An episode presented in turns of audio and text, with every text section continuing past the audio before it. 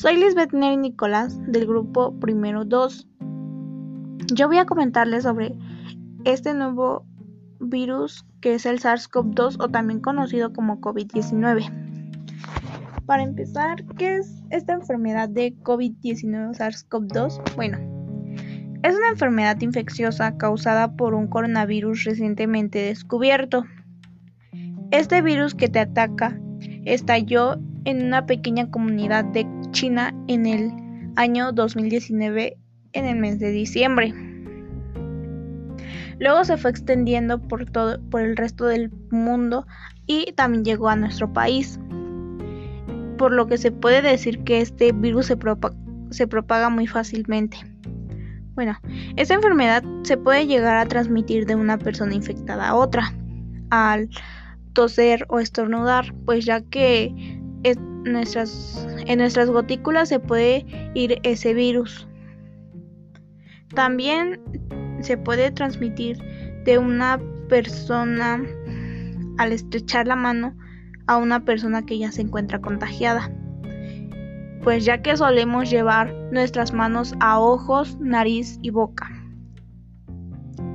El, bueno, el periodo que transcurre entre que el virus te llega a tu cuerpo y el desarrollo de en lo que se desarrollan los síntomas puede tardar entre 5 a 8 días en lo que llega a los pulmones, bueno, en lo que llega a los pulmones este virus.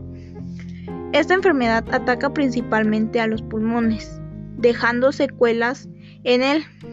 Estas secuelas al salir de la enfermedad no se recuperan del todo.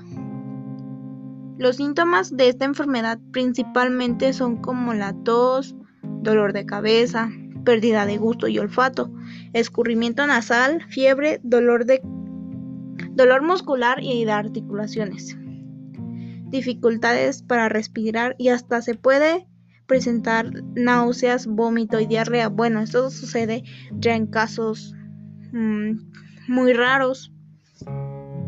Estos síntomas podrían variar dependiendo a tu sistema inmunológico, que tanto lo tienes cuidado es como menos te va a atacar ese virus y si no está tan cuidado es como más te va a atacar el virus.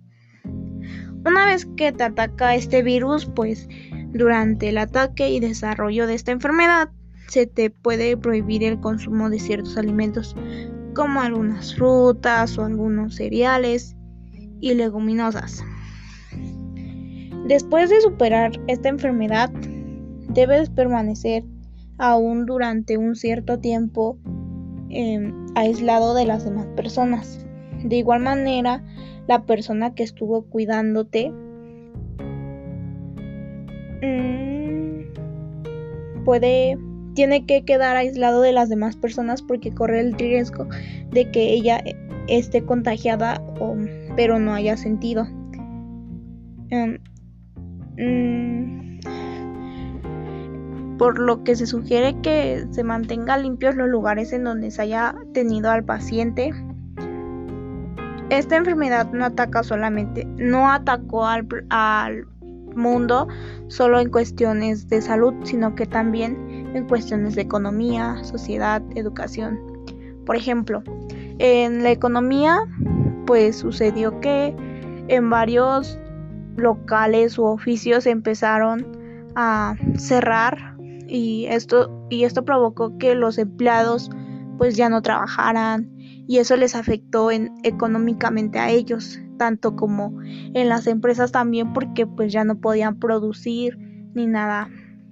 En cuestión de la educación pudo afectar en cuestiones de que dejaron, se suspendieron las clases presenciales y comenzaron con las clases en línea.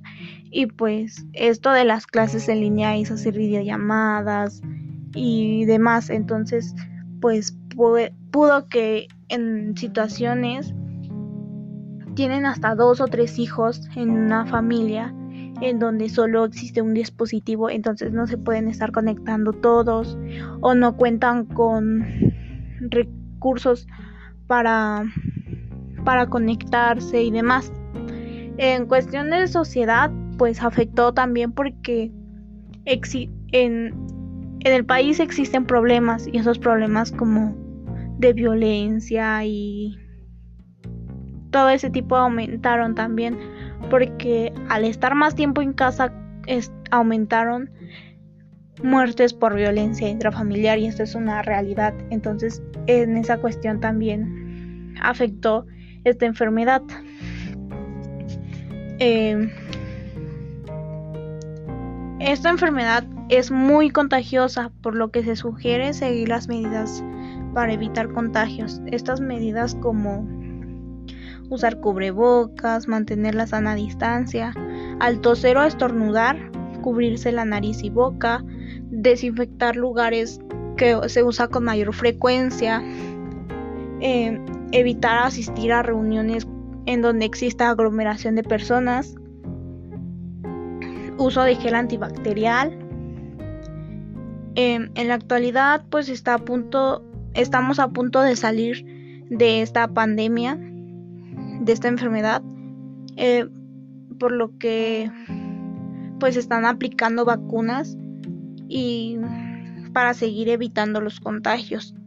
Así que pues no queda más que seguir cuidándonos y seguir las medidas para no contagiarse. Gracias.